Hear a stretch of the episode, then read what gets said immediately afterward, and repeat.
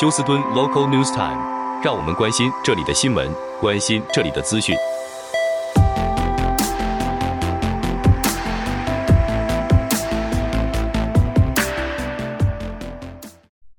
亲爱的听众朋友，您好，我是美俊，很高兴在今天星期三的节目当中，在空中和听众朋友们一块来关心一下发生于 Houston 和德州的重要消息。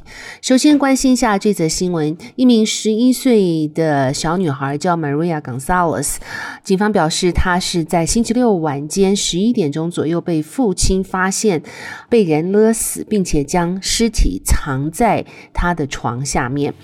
那么警方表示，父亲说呢，他是。早上，星期六早上十点钟，因为上班的关系离家。那么后来曾经接到女儿的通知，表示有人在敲门，之后他就和女儿失去了联系。那么他也打电话请。居住在附近的家人回家探望女儿，但是家人却说没有看见女儿的踪影，一直等到父亲下班回家，晚上十点、十一点之后才发现女儿的尸体。那么警方表示，现在由于父亲他不在场的证明已经被检查过，所以父亲目前并不是。警方调查案件的嫌疑犯之一。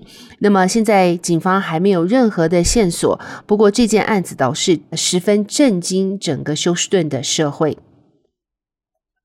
好，另外我们继续关心一下 A.J. Armstrong 的这个第三次开庭审理的案件。那么在昨天，A.J. Armstrong 他的 defense lawyer 就是他的辩护律师，经过几个小时的证人。传证辩护之后呢，就已经可以说整个案件现在是交由陪审团的陪审团员来决定 A.J. Armstrong 的命运了。那么 A.J. Armstrong 他的律师和他自己在辩护的过程当中，除了使用他们的心理学家把责任推给自己的哥哥 Josh Armstrong 之外呢，A.J. Armstrong 自己又在民事法庭提出对市政府及警察局的诉讼。他表示，整个案子从一开始他就。被警察局恶意栽赃，并且把含有自己父亲血迹的这个名牌放在他的 T 恤上面，并且将他的 T 恤变成其中的一个证物。那么，到底他会想要控诉休斯顿市政府或是警察局多少的赔偿费呢？目前还不清楚。不过，讲到。陪审团员们在讨论到底 A.J. Armstrong 这一次是否会被定罪还是无罪开释呢？法官已经在昨天晚上七点钟要陪审团员们住进酒店来进行讨论，而在这一段期间，除非他们已经有这个 verdict，就是有结论，不然的话不得与外界联络，也不可以有电话或是观看任何的传媒。估计这个陪审团员可能。呃，要在未来的几天就会有他们的结论了。那么大家都很希望知道，是否 AJ 这一次又能够开罪释放，还是 hung jury，还是真正的被定罪？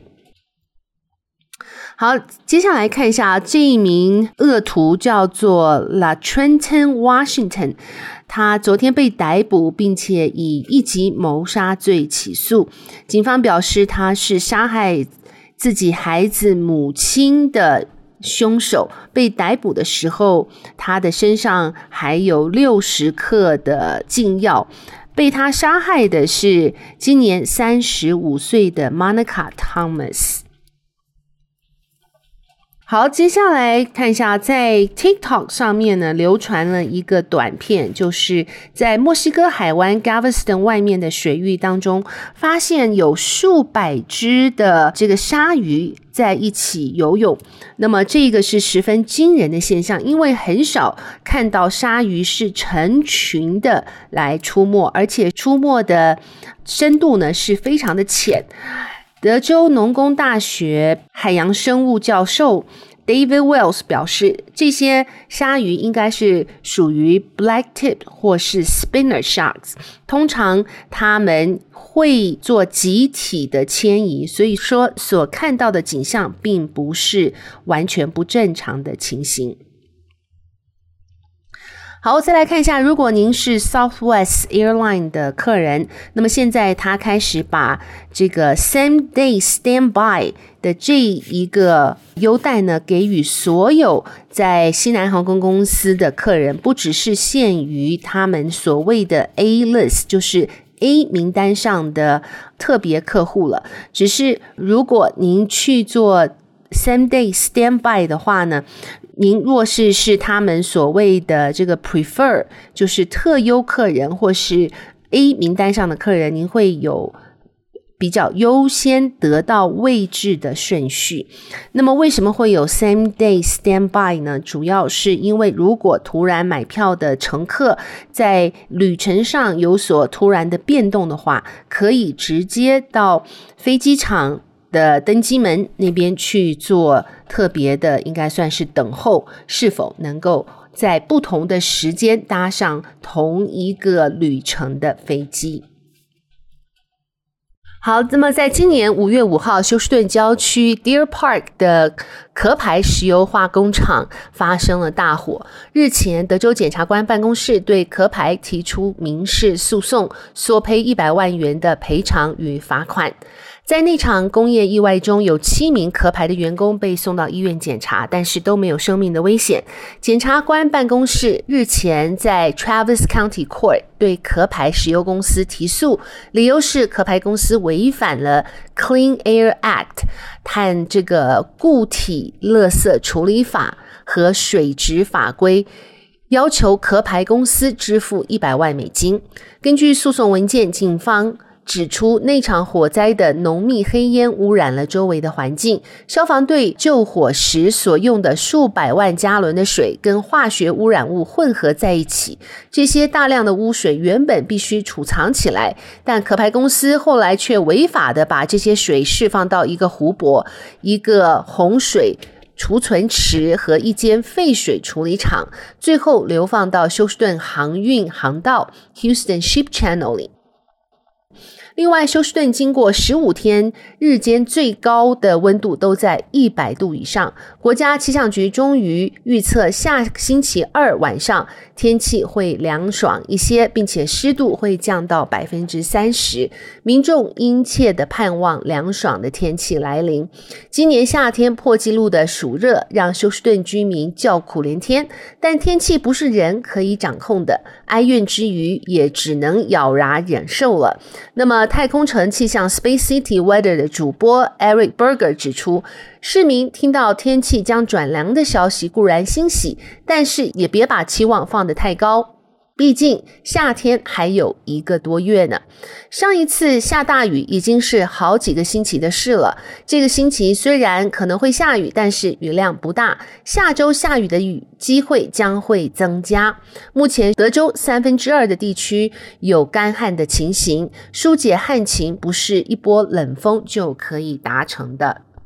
好，我们再来看一下，由于人力短缺，加上人事成本上扬，那么现在在德州许多的零售业都开始采用自助结账机，方便顾客自行结账打包。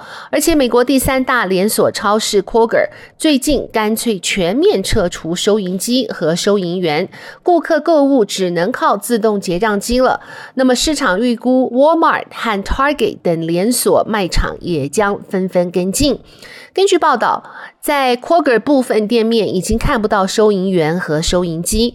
那么，许多人表示，这一个看不到收银机、看不到收银员而使用自助结账，是否真的能够让顾客感觉到便捷，并且有友好的购物经验呢？